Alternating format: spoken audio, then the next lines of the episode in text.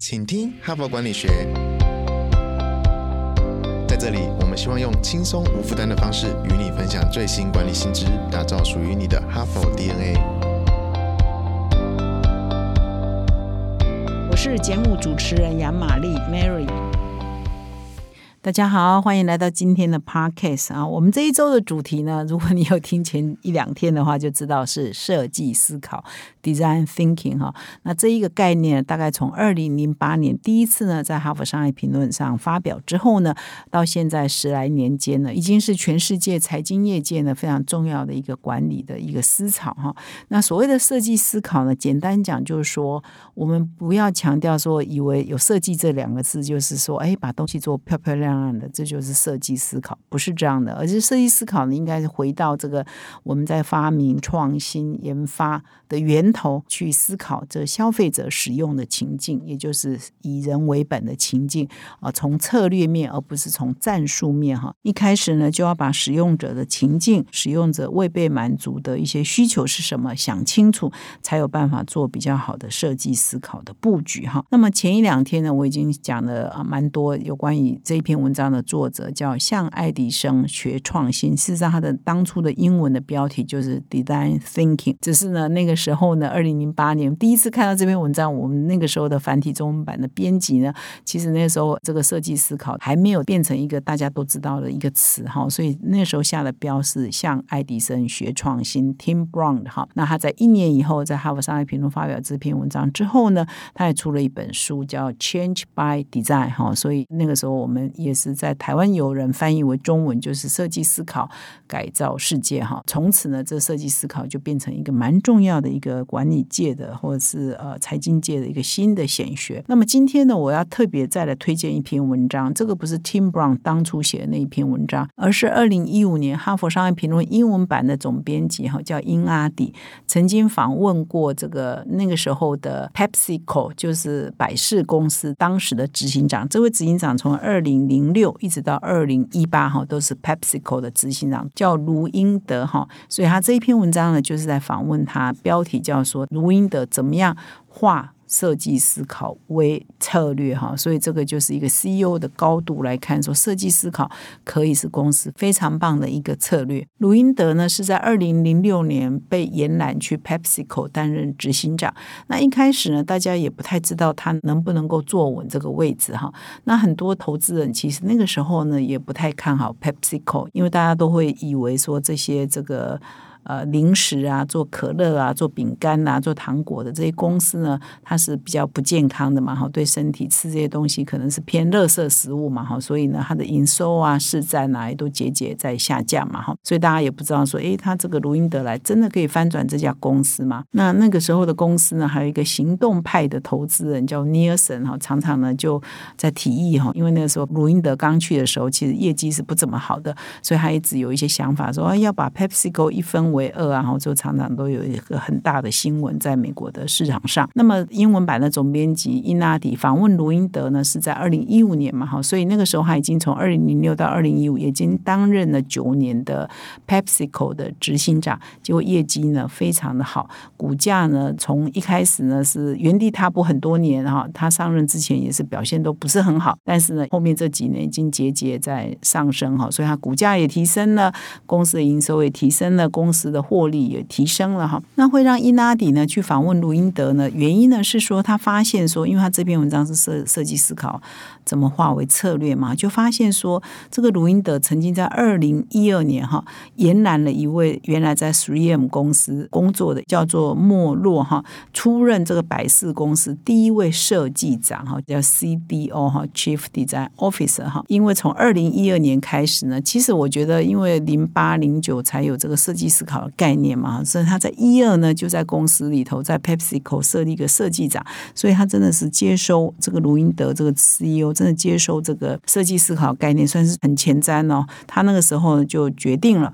在百事公司每一项重要的决策都要纳入设计思考的考量哈。所以卢英德算是很快就接受设计思考的概念哈，所以在接受这个英阿迪访问的时候，英阿迪就问他说：“你当初啊为什么要聘一个人来担任设计长因为真的是蛮少见的哈。到底是要解决什么问题哈？那么卢英德就回答他说：“身为执行长，我每个星期啊都要访问一个市场，我要看看说我们的产品在货架上的表现是怎么样。”那他说：“我不断的扪心自问啊，我是以母亲的身份，而不是一个执行长的身份去了解说，到底什么样的产品最能够打动我哈。”白了我这个卢英德是一个女士哈，所以也是一个母亲，所以她常常在想说：“嗯，我去看货架上的东西，我就会想说，到底什么样的东西会打动我？而我这个时候不是一个执行长，我是一个小孩的妈，到底我看到货架上这些产品，我是怎么想的？以一个妈妈的角度在想事情，这就是设计思考的核心嘛，就是以消费者的使用情境去想嘛。那消费者的使用情境就是说，当你要买一些零食啊、吃的东西，诶，妈妈。他会怎么想？到底要买什么东西给我的小孩吃呢？哈，那除了这样之外呢，他也会从一个妈妈的角度，也就是从一个使用者的角度，从一个消费者的角度去观察，说，哎，我们的东西啊，就 PepsiCo 的东西，在每一个不同的商场卖场里头，它的摆设到底是怎么样？是凌乱不堪？是呃，上面有没有卡个一个灰尘啊？哈，布置呢，到底有没有吸引消费者？有没有打动这个母亲？有没有打动我们的核心的 TA 了？哈，所以这个呢，都是属于。以人为本的一个设计思考的一个思维嘛，哈。那么在这样的过程里头，这个总编辑就英阿迪啊，就来问这个 CEO 说：“那你怎么推动呢？你怎么推动这设计思考的变革呢？”这蛮有趣的哦。这个卢英德就说，他一开始呢就发给每一个。他直接可以管的这个第一阶的呃长官啊，第一阶的主管啊，就是一个人的一个空白的相簿跟一部相机，然后那那个时候呢，他就要求他们说，你们必须只要你们在生活中看到任何一个好的商品的设计，你都把它拍照存着。显然他那个时候应该是对他们的这个产品的设计呢也是有意见的哈。那六个礼拜之后呢，诶，只有少数几个人有把他们的相簿交回来哈。而在这有交回来人当中呢，有好几个。人都是别人帮他代打，比如说是太太帮他做的功课，比如说小孩帮他做的功课。那还有很多人根本不理他，是交了白卷哈。所以呢，他就很感叹说，其实他们这些人根本不懂什么叫做设计嘛。哈，每当我在公司里头想到要讨论设计的时候，人们想到就是包装，哎，是不是？比如说我们这个产品的包装嘛，这个糖果、饼干啊，这个内容物啊，或者是这个这个饮料啊，我们的包装怎么样？哈，要讨论设计的时候呢，大家想到就是包装，哎，是不是颜色要换一下？是不是？从方的变圆的啦，或者是颜色要要改一下，或者是说，哎，它要大一点还是小一点？想到都是包装而已，他没有去想到说使用者怎么样看这个东西的那种使用者的情境。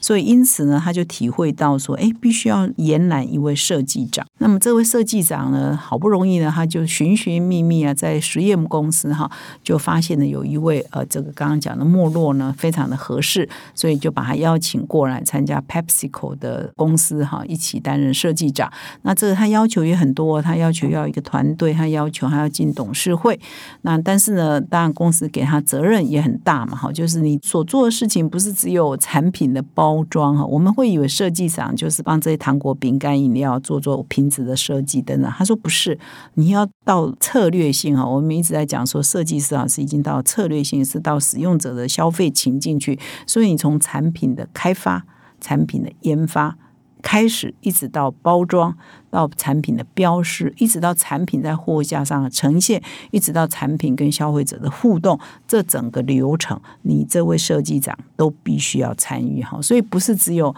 设计产品的包装啊，要长什么样，要用什么颜色而已，而是从研发源头一直到最末端，他跟消费者互动这个情境，他都必须要整体都有参与。那他这边举了一个例子哈，他就说他们那个时候就推出一个触控式荧幕的饮料贩卖机哈，叫 Pepsi Smile。那他们经过的研究哈，就设计人员经过研究呢，就在这个 Pepsi Smile 上做了一些让消费者呢跟这个机器呢是可以互动的哈。那这个是在二零一二年哈，那或者是一四一五以前嘛哈，所以呢可能比较早。我们现在的互动啊哈，是比那个年代多很多嘛，已经将近七八年前哈，所以他们就。设计的一台机器呢，是可以让消费者跟这个机器可以对话的哈。而且这个 Pepsi Spire 哈，你只要输入一些你个人的一些资料哈，因为可能你在这个机器留下一些个人的资料，它就会追踪你的购买的记录。你曾经在这里买过什么口味的哪一种饮料，它都会记录下来，所以下一次也会提醒你。那如果说你选择的某一些口味之后呢，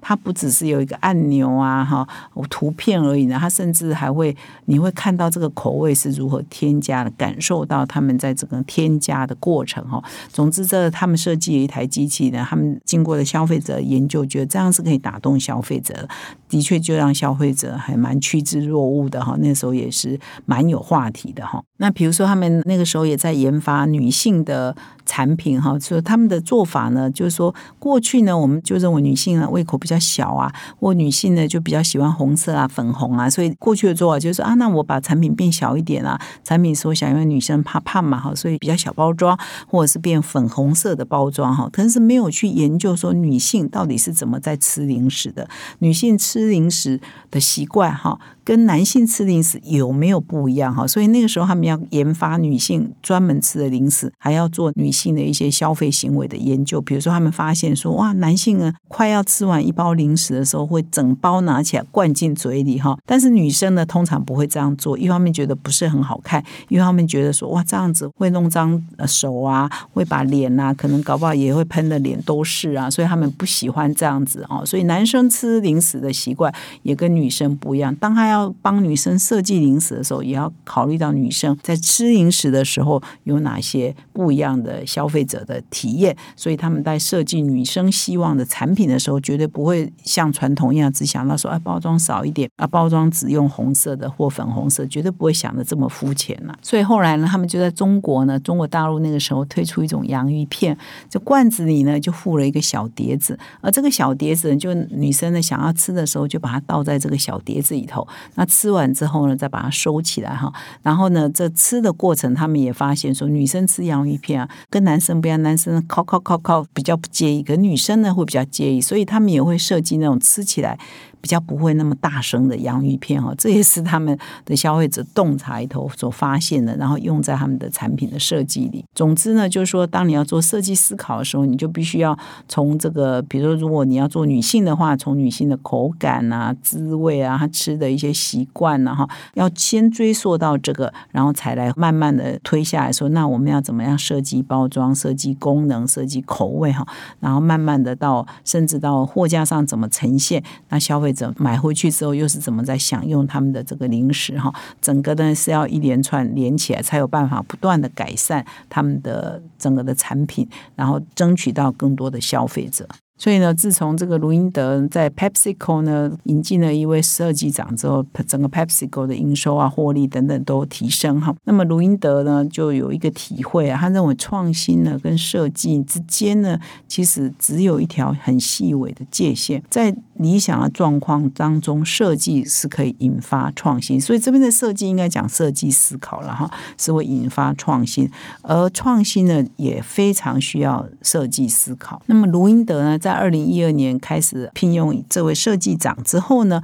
他的产品在。创新的产品，就它的一些新的产品呢，已经占到它的营收百分之九 percent 哈。那他那个时候的目标是说，希望整个创新的产品呢，可以占到它整体的业绩的百分之十五哈。所以，因为整个市场呢，是消费者也都在喜新厌旧，所以你不断的要推出一些新的产品，才有办法增加你的刺激你的销售跟营收嘛哈。所以他把目标也是设得很高。那当然呢，这个卢英德已经退休了，我现在也不知道他后来的业绩有没有达到百分之十。十五哈，但是呢，《哈佛商业评论》常常访问卢英德，现在他在任内呢，实际上是整个成效啊，是整个业绩啊，都有很大的进展哈。所以今天呢，就分享一下我们前几天在谈设计思考，那这个是用一个执行长的高度，一个这么大的一家公司的这个高度来看，说设计思考的确可以帮助一家公司创新研发哈。创新跟这个设计之间的只有微微的界限哈，就看我们怎么样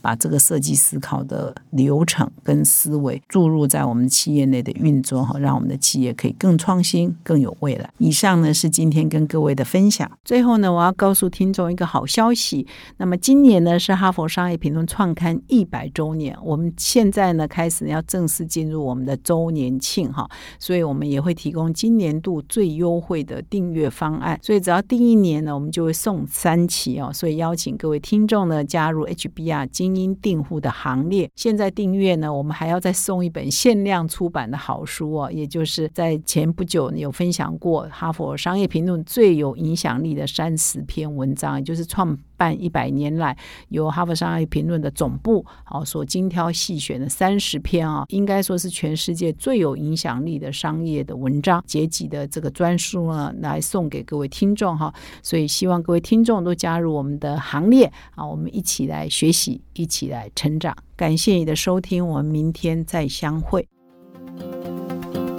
现在就注册 HBR 数位版会员，每月三篇文章免费阅读。与世界一流管理接轨，阅读更多管理大师的精彩观点。现在就开始。